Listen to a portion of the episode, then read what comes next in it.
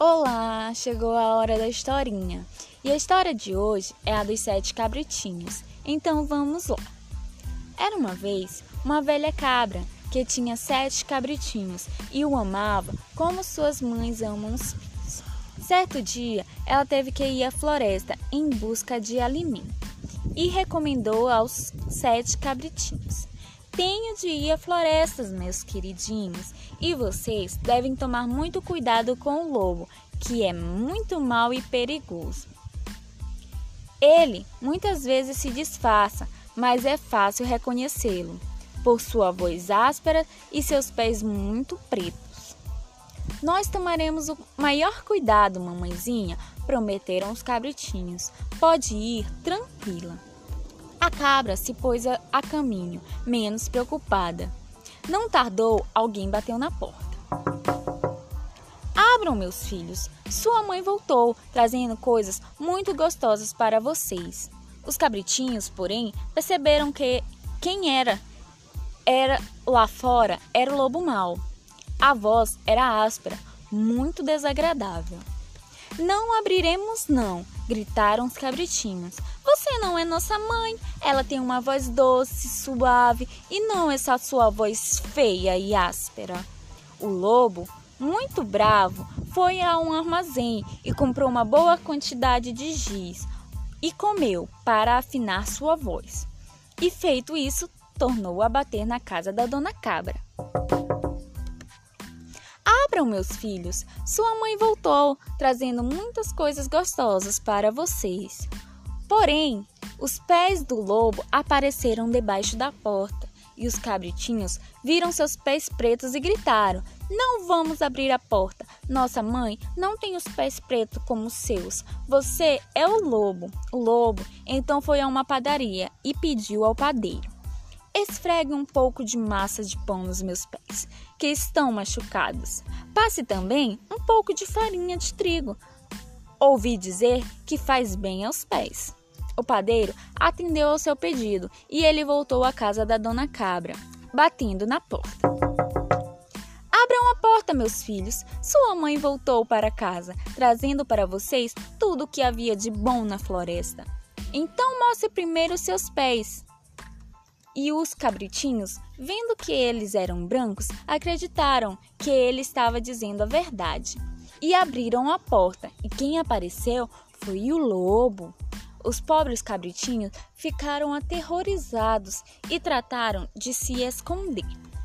O primeiro se escondeu debaixo da mesa, o segundo foi para debaixo da cama, o terceiro no forno, o quarto na cozinha. O quinto cabritinho se escondeu no armário e o sexto debaixo da tina de lavar louça. O sétimo na caixa do relógio. Não adiantou. O lobo descobriu todos eles e foi colocando um a um em seu saco para poder devorá-los depois. Só sobrou o cabritinho caçula, que estava na caixa do relógio e conseguiu escapar. Depois de tanta correria, o lobo acabou ficando muito cansado e sentiu sono. Acabou adormecendo debaixo de uma árvore. Pouco tempo depois, a dona cabra voltou para casa. Coitada, em que estado a encontrou? A porta da rua estava escancarada, a mesa, as cadeiras e até os bancos de perna para o ar. A tina de lavar louça espedaçada, as colchas e os lençóis atirados no chão. Dona Cabra procurou seus filhinhos, mas não os encontrou em lugar algum. Chamou-os um a um pelo nome, em voz bem alta, mas em vão. Ao final, ouviu Caçula, uma voz muito fraquinha dizendo: Estou na caixa do relógio, mãezinha. Ela o tirou de lá e o cabritinho contou-lhe tudo o que acontecerá. É fácil imaginar o desespero da pobre cabra. Sem saber o que fazer, desorientada, ela saiu de casa acompanhada pelo único filho que lhe restava. E um pouco adiante viu o lobo dormindo embaixo de uma árvore e roncando tão alto. E ao olhá-lo, ela notou que havia um saco enorme e que algumas coisas estavam se movendo dentro dele. Meus filhos, disse ela. Mandou então o caçula correr até a casa, buscar uma tesoura, uma agulha e linha.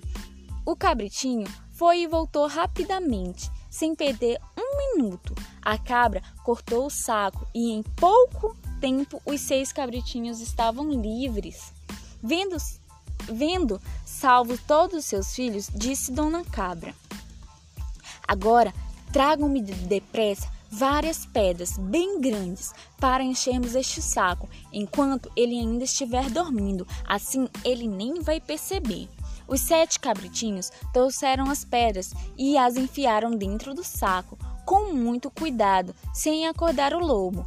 A mãe, sem perda de tempo, costurou o saco e tratou de fugir o mais depressa que pôde.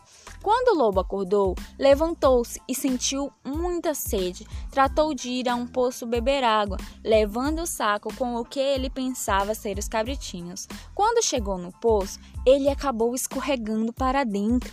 O saco estava bem mais pesado do que ele esperava e acabou desequilibrando dizendo que até dizem que até hoje ele implora para alguém ajudá-lo a sair de lá. Fim.